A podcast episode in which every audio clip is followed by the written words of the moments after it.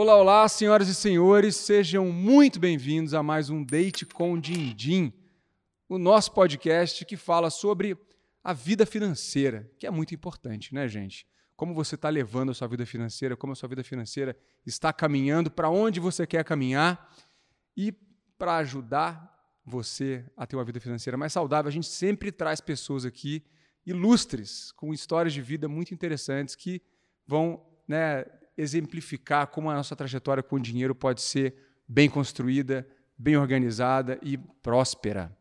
Estou aqui com meu sócio e amigo, Gui Suetugo. Explica, Gui. É isso. É Gui Suetugo. Muito bom dia. E se você ainda não está inscrito no canal, vou falar antes aqui, se inscreve aqui no canal, clica no sininho para receber as notificações quando sair esse episódio, que vai ser muito legal, você já está sabendo. Comenta também aqui quem vocês querem que a gente traga no nosso programa aqui para falar da relação com o dinheiro, para falar do relacionamento das pessoas. E a gente está com um convidado muito especial aqui hoje, Luiz Fernando Roxo. Muitíssimo obrigado pela sua presença.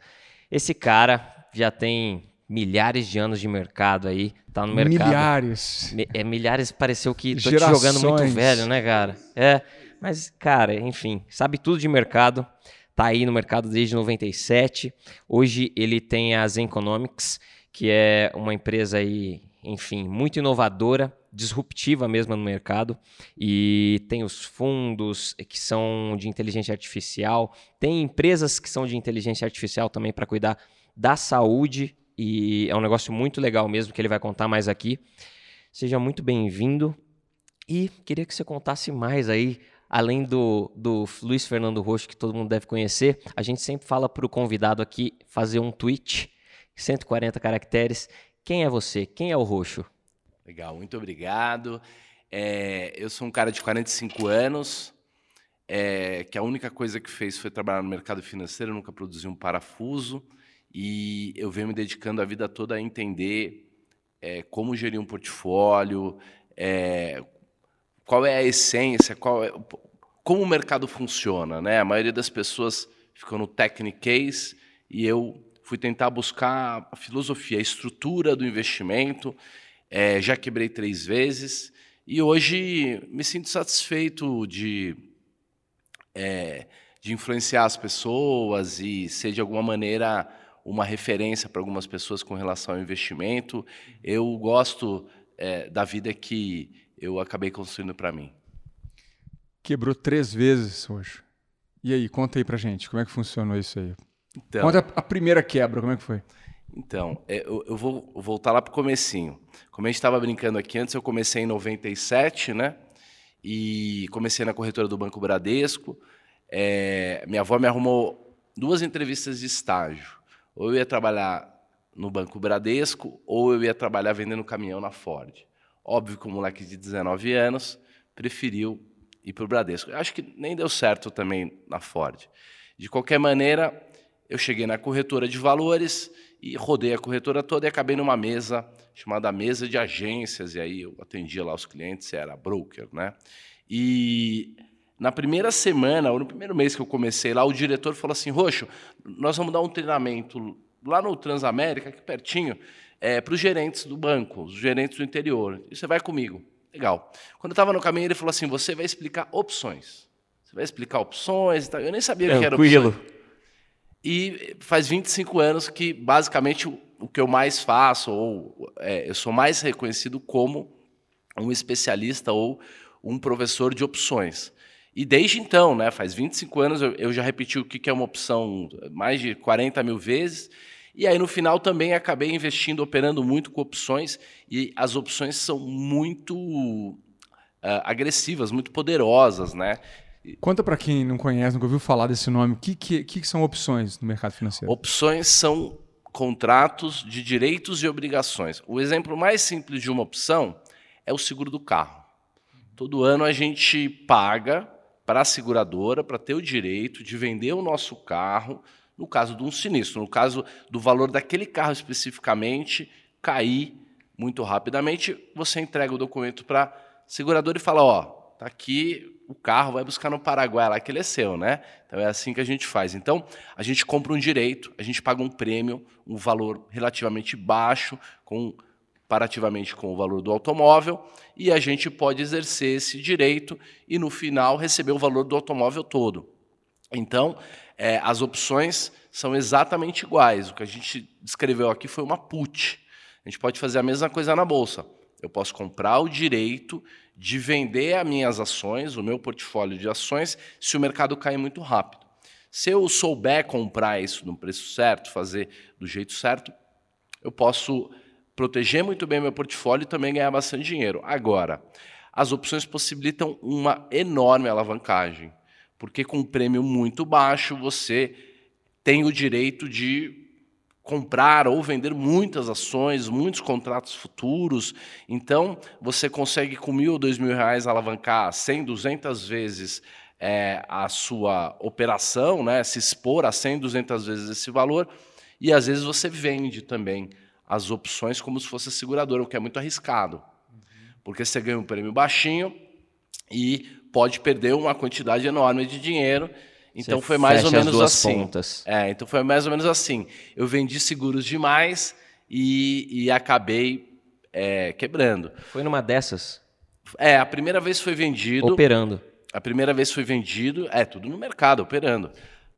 É, é bem arriscado, então. Para quem está começando, é de fato um- uma coisa que tem que ser feita pouco a pouco para ir testando, porque não é uma coisa um dia para o outro, né? É, se você for um cara prudente e souber o tamanho da mão, não tem problema nenhum. É uma ferramenta super versátil, dá para fazer uma série de coisas. O problema é o cara que acha que sabe demais e quer alavancar Excesso demais. de confiança, quer né? ficar rico muito rápido, né? E acaba se expondo. E aí eu acabei é, montando essas estratégias de venda, descoberta tal para esses clientes e acabei perdendo grana. Grana minha e dos clientes. Não Deu foi só eu que grana? perdi. Ah, os clientes já estavam comigo há um tempo, até que não perderam tanto na, na resultante final. Mas tinha muito cliente novo. E eu também acabei bancando alguns caras para por conta de honra, de nome. Claro, claro. E você tinha qual idade, Roxo? É, 2004, 18 anos atrás, 45, eu tinha 27 anos por aí. E como é que foi, assim, para você, jovem, né, ter, bom, quebrado financeiramente, né, você perdeu muita grana sua, né, e de outras pessoas, né? Como é que, como é que você se sentiu na época, assim? Meu pai já tinha quebrado umas duas, Tá. três vezes, assim, então eu já era meio acostumado com essa coisa. Tipo, é, ter e quebrar é possível voltar. É, é. Você não ficou mercado- desesperado, tipo, ah, acabou minha vida aqui. Existem duas coisas diferentes. Uma coisa é você falir, você quebrar uma empresa. Aí, você está ferrado. Provavelmente, em meia dúzia de anos, você vai adquirir um câncer lá e não vai muito longe.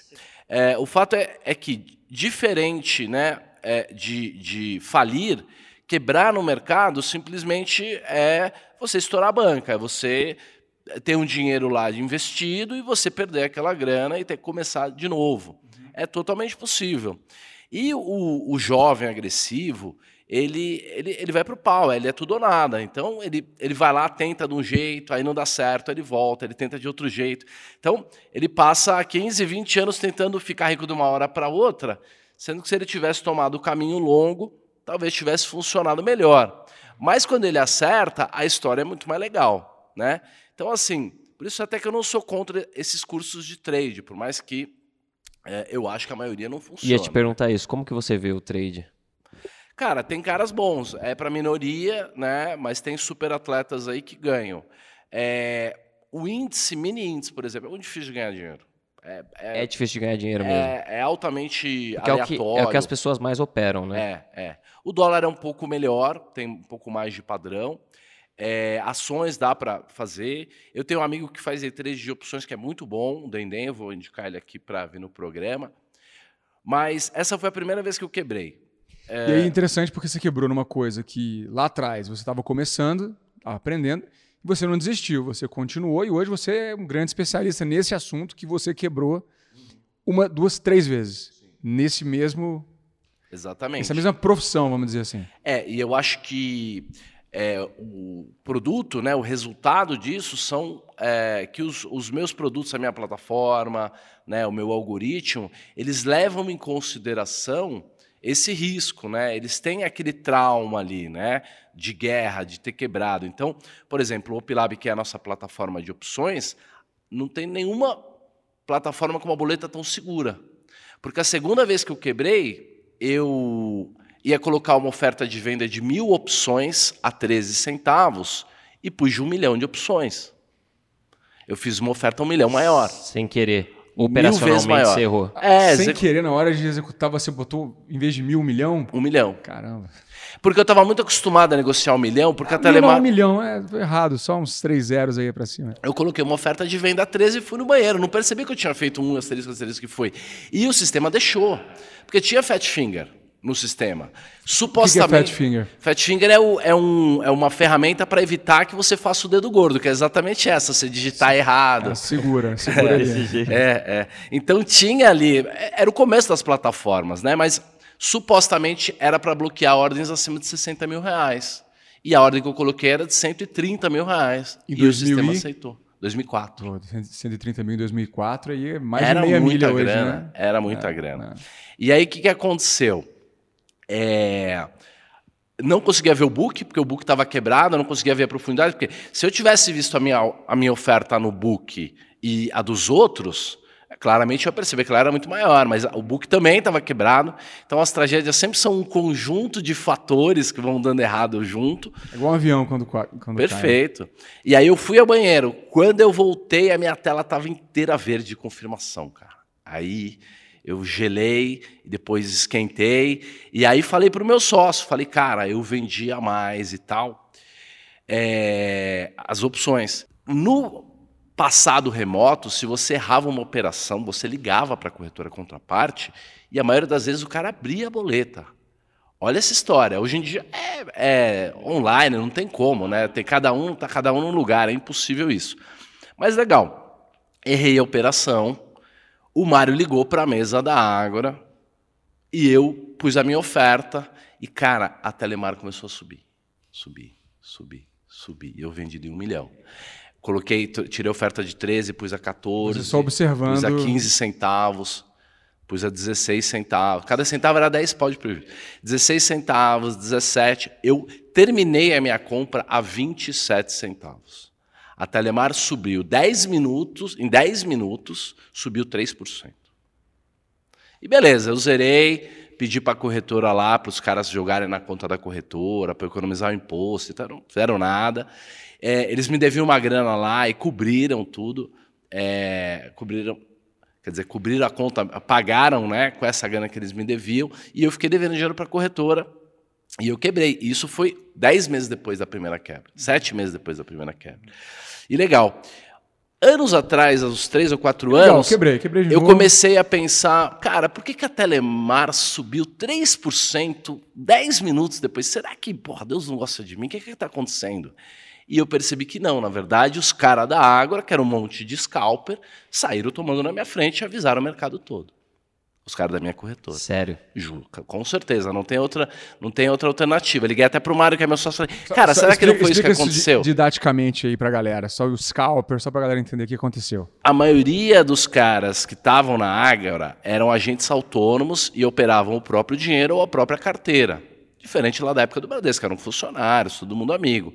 Na hora que o Mário ligou na corretora e avisou que eu estava vendido, eles avisaram lá na mesa e todo mundo saiu tomando na minha frente. Então, os meus colegas de trabalho fizeram um squeeze em mim. o mercado. Squeeze é isso. um tapete é você. apertar, é, é apertar né, o pescoço, isso é o squeeze. E você tem que sair comprando a qualquer preço. Mas o legal é que eu passei 15 anos sem perceber que era isso que tinha acontecido. É, é muito. Foi, foi, foi uma certa puxada de tapete, então, que aconteceu ali. Ah, mas o mercado é assim mesmo, É? pode se acostumar. E tem muitas histórias como essa. Você mas 15 anos você demorou pra entender que foi isso que aconteceu. que foi o que aconteceu. Uau. E aí depois eu voltei de Brasília, não tinha mais clima na Ágora.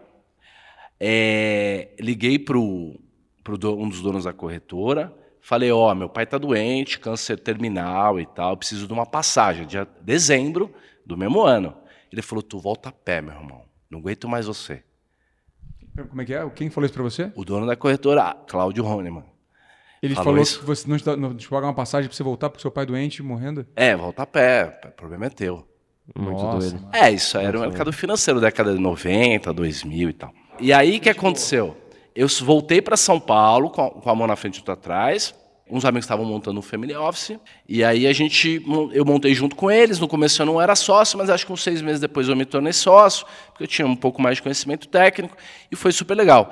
Em 2007, a gente já tinha clube, já tinha um monte de carteira e tal. E, novamente, eu fui lá montar umas estratégias, agora não era uma venda, era uma compra de volatilidade lá de uma determinada maneira. É bem complexo de explicar, mas o fato é que, novamente, eu, eu quebrei. Mas aí foram alguns milhões de reais, já era um outro patamar, né? Tava brincando com mais dinheiro É, nessa é, hora. isso era 2007. E eu aprendi muito com isso. Eu fui lá, é, terminei, fechei as coisas, conversei, olhei no olho de cada um, algumas pessoas parentes ou amigos, eu mesmo pus dinheiro do bolso. Aí sobrou 10 mil reais para mim, 10 ou 12. E eu falei, vou Mas da começar sua de grana novo. pessoal você também quebrou? Sim, sim. Zerou de grana. Eu acho que o meu eu perdi uns 700, 800 pau, assim. E aí você teve que. pô, Sobrou 10 conto. 10 conto, beleza. Pagar as contas aqui, É. comer. É, morar com a minha mãe.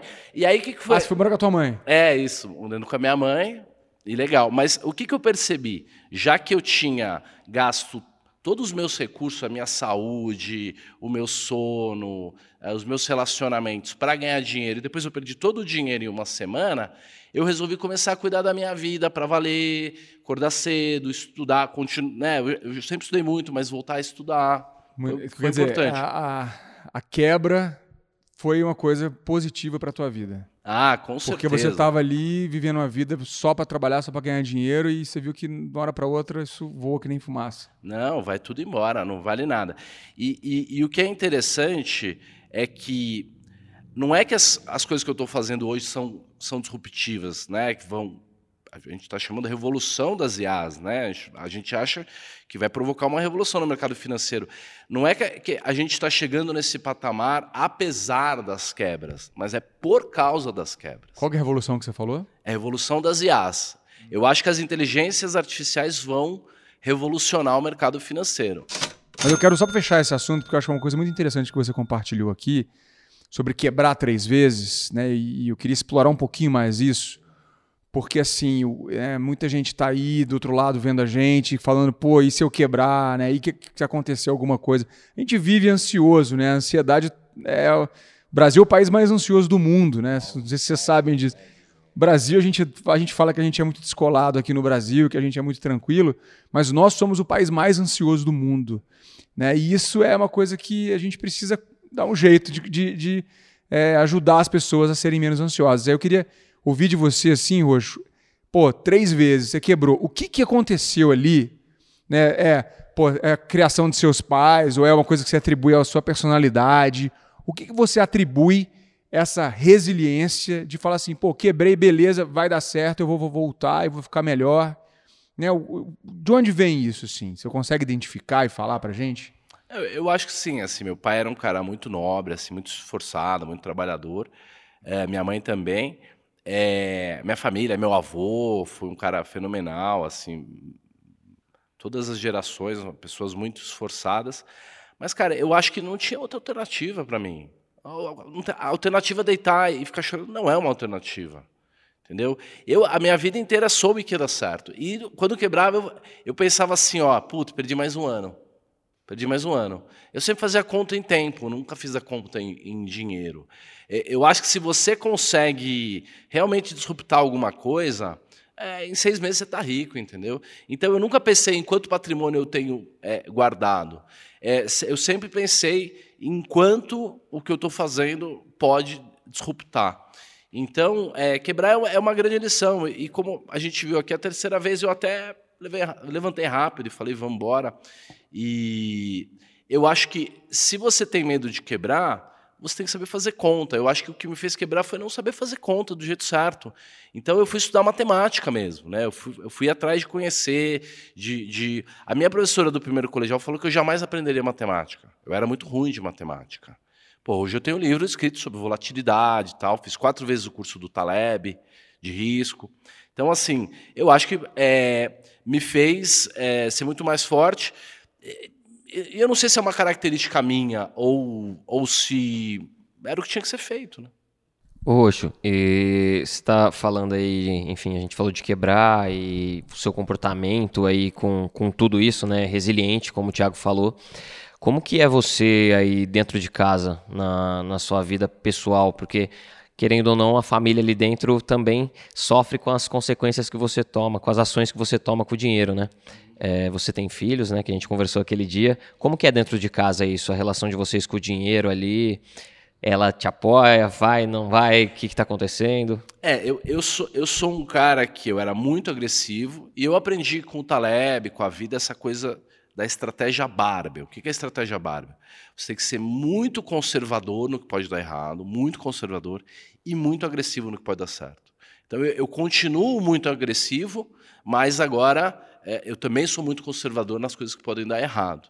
Então, assim, é, eu, eu vivo uma vida boa, é, eu tenho um, uma vida muito melhor do que quando eu, tantas vezes na, na minha vida que eu tive que voltar para morar num quarto com um colchão no chão.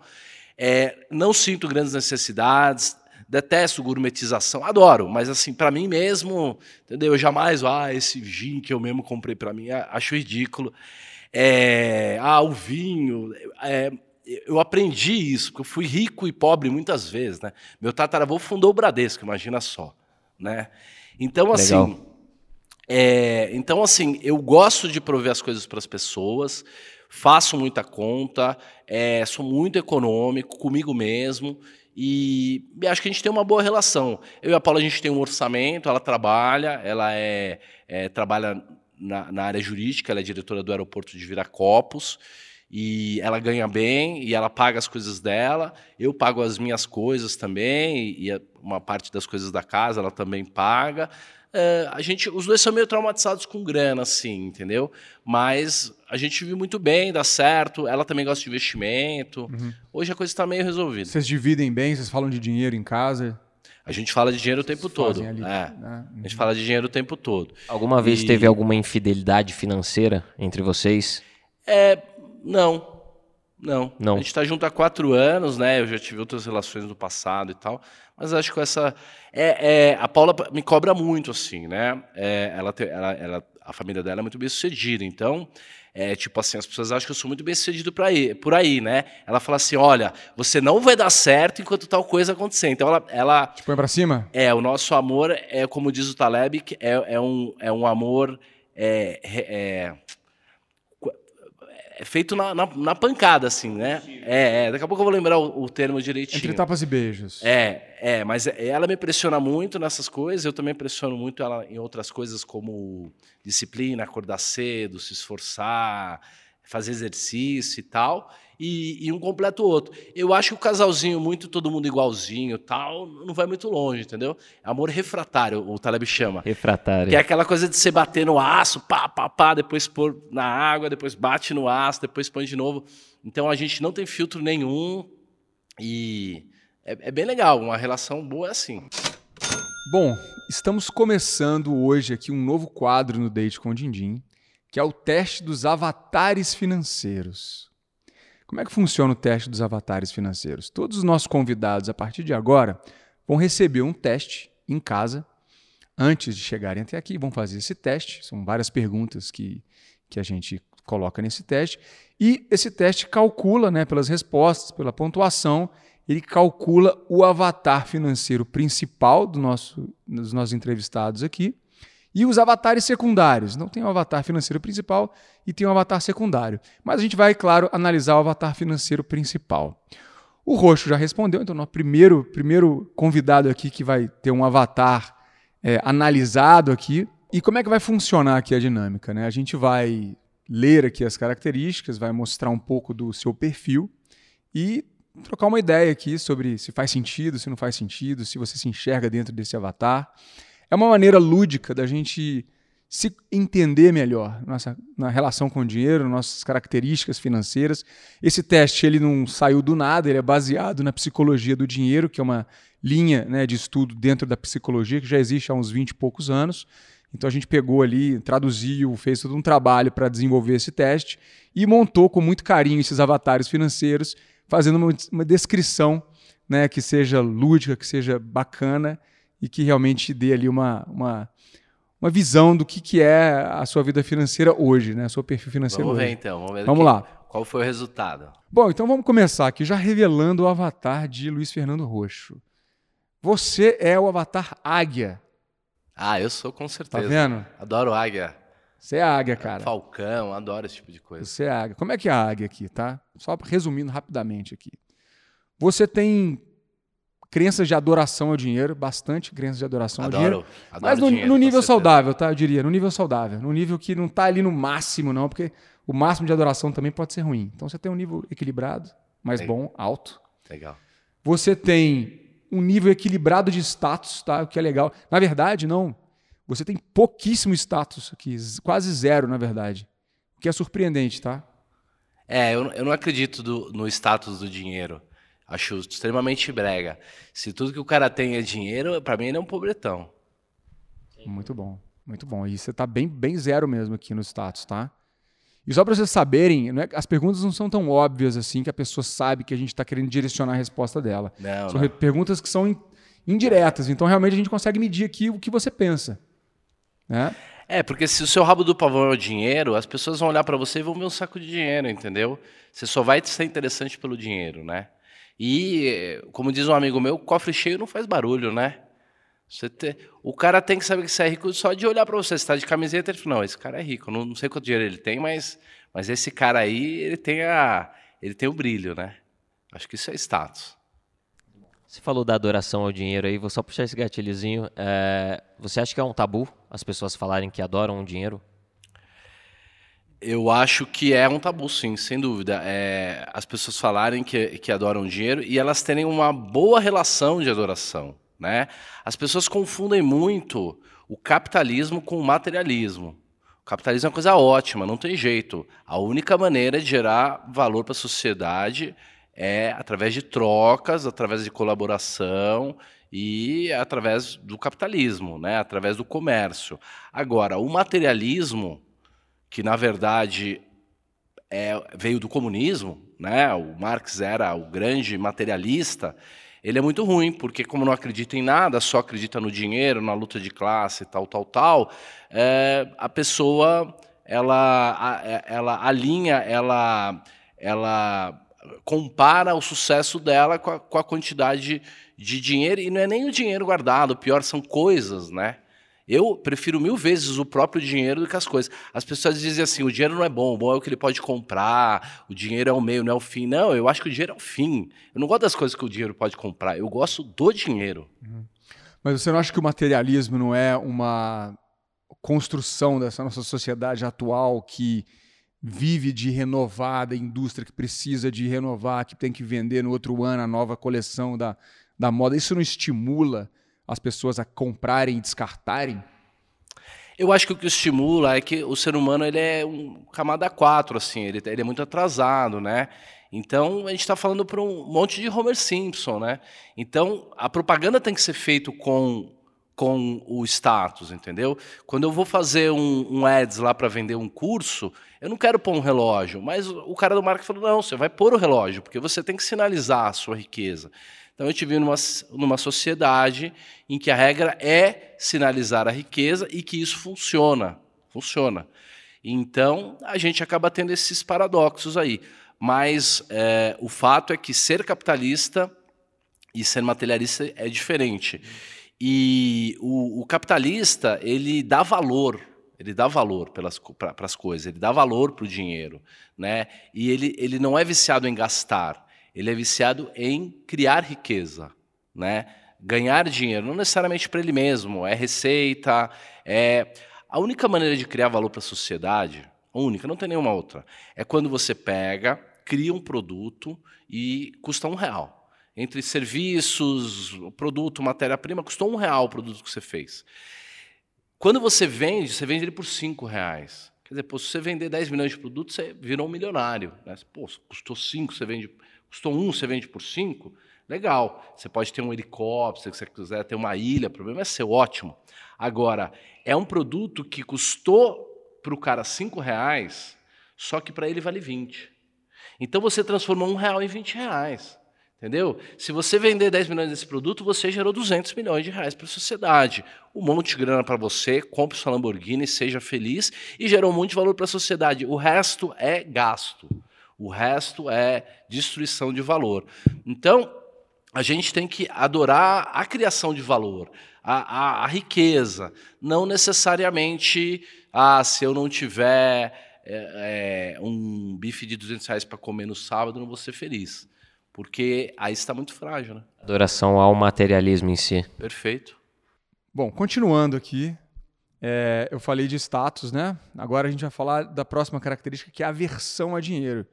Você também tem muito pouca aversão a dinheiro. Quase zero, na verdade. Características aqui de, de Ainda bem, zero né? aversão a dinheiro. Não tem que ter medo do dinheiro, né? É isso aí. Porque, mas tem, você sabe que uma característica que é muito comum nas pessoas vem da culpa, muita coisa de herança católica, nada contra catolicismo, nenhuma religião, galera. Mas é a cultura de que lucrar é negativo, de que ter dinheiro é algo ruim, né? Sim, sim. Isso é muito comum aqui no Brasil até. É, não, e é uma visão errada né, do cristianismo, do catolicismo, porque não, não é nada disso. É, é muito importante é, a gente ajudar os outros, mas não tem nenhum problema em, em acumular dinheiro. É, e acho que as pessoas precisam trabalhar isso. De qualquer maneira, né, eu, eu, faço educação financeira também há quase 20 anos, então acho que uma coisa natural que foi acontecendo. É, mas eu me preocupo com dinheiro. Me preocupo de faltar, me preocupo de juntar, entendeu? Em 2020, pô, a gente vendeu um curso pra caramba, 21 foi um ano difícil, a gente tem que se reinventar. Eu acho que a gente precisa se reinventar a cada dois anos. Então, é, eu não tenho medo, mas eu tenho extremo respeito e preocupação financeira. É, e acho que a liberdade, né, o preço da liberdade é até na vigilância. A gente tem que ficar esperto, porque perde mesmo. Muito bom. Muito bom. E aí, só para fechar aqui suas crenças, você está na vigilância aqui também, está equilibrado até a sua vigilância, tá? Você está no meio do caminho. Você não está nem lá embaixo, nem lá em cima. Então, é equilibrado a sua vigilância, o que é positivo também. Eu acho que sim, equilíbrio. E aí, nos comportamentos, você está pontuando bastante, cara. Você está num alto nível de, de, de, comportamento aqui, não é o máximo, não, mas seu comportamento com dinheiro é bem, bem bacana aqui entre as perguntas. Então, você é uma águia com características de outros avatares, mas posso dizer que você é uma águia que é uma pessoa é, que olha para o dinheiro de forma ativa, proativa, que é um pouco do que você já contou para a gente aqui, né?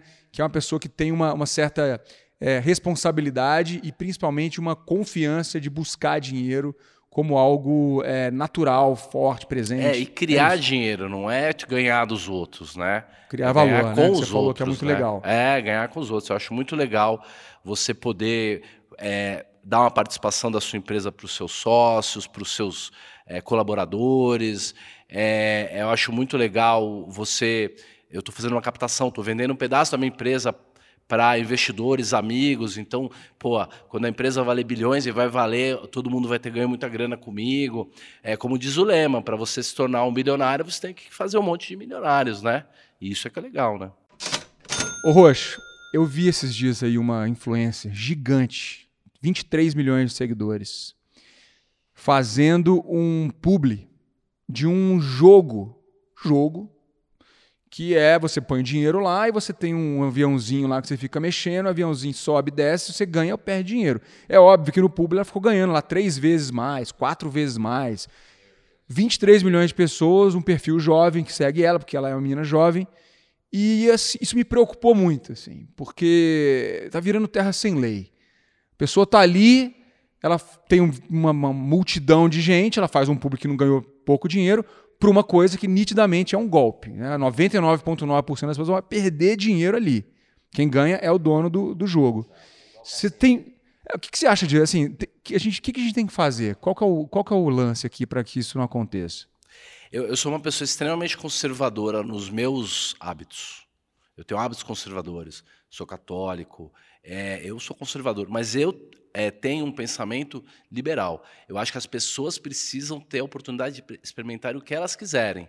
Então, se essa moça é, ela, ela veio ao mundo para fazer essas pessoas sofrerem, perderem dinheiro e tal, é, essas pessoas elas merecem, elas não têm uma, um, uma condição, se elas não têm uma capacidade de compreender que elas estão se, levando um golpe, elas vão precisar aprender da mesma maneira que eu aprendi lá na hora que os caras tomaram o um negócio na minha frente. Então, é, infelizmente, né, é, é, triste, mas. Tem que deixar acontecer? Vai dar, vai dar uma. Sim, porque é, a solução para o mundo definitivamente é menos Estado, menos lei. O Brasil faz sete leis por dia. Né? O, o, o, brasileiro precisa saber todas as leis do Brasil, todas, porque a gente não pode dizer que a gente não sabia a lei. Né? Então, o Estado faz isso para quê? Para a gente pisar na bola em algum momento. Então, tem que ter só as 10 leis básicas, 12 leis básicas. O resto tem que ser liberado tudo. O cara quer andar de moto sem capacete, se matar, o problema é dele. Ele quer comprar um joguinho do avião que ele vai perder dinheiro, é, é problema dele, ele vai ter que aprender daquela maneira, né? E ela vai acabar nos nossos perfis, porque acabou o dinheiro, ficou pobre, vai acabar no perfil do favelado investidor e vai ter que aprender do zero a postergar o prazer e o valor do recurso, do dinheiro, né? É, mas olha só, isso tem até um nome em economia comportamental, chama efeito halo. Né? O halo é, o, é o, a coroinha do anjo, né? A pessoa que tem, né, uma pessoa de branco falando sobre saúde vai ter muito mais credibilidade que uma pessoa que não está vestindo um jaleco, né? Se o Papa vier falar alguma coisa, né, quem, quem gosta de, do, do, Papa vai acreditar no que ele está falando. Então, o efeito do. O mensageiro é mais importante do que a mensagem. Isso é, inclusive, que explica fake news, né? É uma das explicações de fake news, porque você tem pessoas falando coisas e você, as pessoas não questionam. Agora, acho que um ponto importante aqui, desse para a gente fechar esse, esse, debate aqui, é. Você falou do, de liberar geral, beleza, libera tal, o problema da pessoa que está ali. Mas vamos pensar assim, por exemplo, cigarro. O cigarro foi liberado geral e nos anos 40 Papai Noel fazia propaganda de cigarro, criança, você via criança fumando, você via criança. Em algum momento entenderam que aquilo ali era uma tragédia que estava acontecendo, porque as pessoas estavam morrendo. E aí o Estado, por mais menos ou mais presença que ele tem numa sociedade, ele que vai prover, por exemplo, ali uma grande parte de bem-estar social para a sociedade. Isso não tem como negar pode ver que o país mais liberal do mundo, lá, uma, uma Escandinávia da vida, você vai ter um bem-estar social do Estado fortíssimo. Ele vai garantir ali o básico, né? a luz elétrica da, da, da, da rua e, e, a saúde. E aí você vê, pô, o que foi feito de lá para cá com cigarro, por exemplo, foi regulação e proibição de propaganda. Pô, menos não tem propaganda hoje em dia e você tem lá um, uma foto lá, uma, é educação, né? O Estado foi lá e regulou, taxou, hoje o cigarro é taxado, colocou propaganda no maço de cigarro, propaganda contra, no caso, né? Bota a pessoa lá com problema de saúde para tentar evitar. Continua a gente fumando? Continua. Reduziu muito? Reduziu. Economizou custo para o Estado? Com certeza, porque saúde pública reduziu pessoas. É. Não sei não, não sei não. Então, esse debate é, é longo, mas assim, o ponto é o quanto que a gente, como sociedade, tem que olhar para esse tipo de coisa e pensar, pô, isso é prejudicial. Senão, senão assim, pô, tudo ia ser permitido, né? Eu acho que tudo tem que ser permitido. Tudo tem que ser permitido. Eu, eu acho que. É, eu acredito em leis privadas, é uma conversa muito, muito longa. Sim, tá? Sim. Então, assim, não é que eu, que eu acredito no, na, na anarquia e no caos completo. Mas eu acho que se a gente não der responsabilidades para as pessoas, elas sempre vão ficar assim. No dia que ela descobrir o cigarro, ela vai lá e vai se viciar. Entendeu? Se o cigarro tivesse disponível em todos os lugares e tivesse propaganda, a gente teria que educar as pessoas. Do mesmo jeito, se a gente não tivesse Estado que supostamente ajuda os pobres, a gente ia ter que fazer o bem-estar. Não ia ter Estado para fazer. Né? E assim, as Noruegas da vida estão sentadas em cima de um, de um barril enorme de petróleo. É, e lá o Estado é totalmente descentralizado. A educação funciona lá por quê? Porque são os pais que vão na escola lá e dão aula, entendeu? O, o vereador vai de bicicleta, ninguém sabe quem é o presidente. Então, por mais que a presença, a presença do Estado seja grande, na verdade é a presença da sociedade que, que é grande. Né? Então, o problema de você, é, de você ser muito paternalista e ser muito coruja é que no dia que essa pessoa. Que que você não tiver lá, que o Estado não tiver lá, essa pessoa vai fazer tudo que, tudo que, que ela quiser, porque ela não está sendo proibida. E se sempre for livre desde o começo, você ensina a responsabilidade, você ensina a pessoa a ter, é a disciplina. A disciplina é um, é um, um espasmo que a gente faz no cérebro, né, quando a gente respira, que você tem a força de vontade, você tem aquele impulso de romper a resistência e fazer alguma coisa que você tem preguiça, que você não tem vontade. Então é como pular na piscina. Se você não tem essa fibra moral espiritual muito elevada da disciplina, pô, qualquer proposta é, mais, é, mais é, heterodoxa e, e, fora dos padrões, você vai aceitar, porque você é um baita preguiçoso. Mas segundo essa lógica, então, não, não deveria ter lei, não deveria punir, por exemplo, criminosos? Deveria punir o criminoso, se fosse justiça privada, vamos lá. Deveria punir o criminoso com dinheiro. Entendeu? Porque ficar, deixar o cara preso dentro do lugar não vai resolver nada. Vai resolver nada. Você tem que punir o cara com dinheiro. Agora, a gente, para chegar nesse estado, a gente vai precisar de muito software. Entendeu? Muito software. O fato é que, assim, a minha empresa de segurança, que é a minha empresa jurídica tal, que eu assino, é tipo um, um plano de, de, justiça. Ela vai me defender e, e ela vai negociar com o plano do outro. Entendeu? E aí vai negociar ali um ajuste, um valor e tudo mais. Agora, se o outro for um párea, aí ele vai, ele, ele, não vai poder viver onde a gente vive, entendeu? Ele vai ter que ir para outro lugar. Mas não necessariamente vai ter que prender o cara num lugar e deixar ele preso. Não, dá até para dar uns cursos online para o cara, entendeu? Todo mundo tem salvação.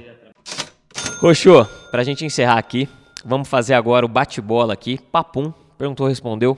Uber Black ou Uber juntos? Uber X. Uber X.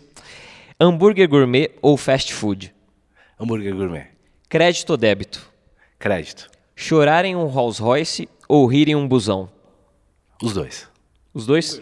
Já se sentiu intimidado de se aproximar de uma pessoa devido à diferença de poder aquisitivo? Já. Qual foi a compra mais estúpida que você já fez? Não me lembro. Não se lembra? E a mais sábia? Ah, mais sábia foi montar os meus negócios, com certeza. É. É. Comprar ou alugar? O que tiver a melhor taxa. É.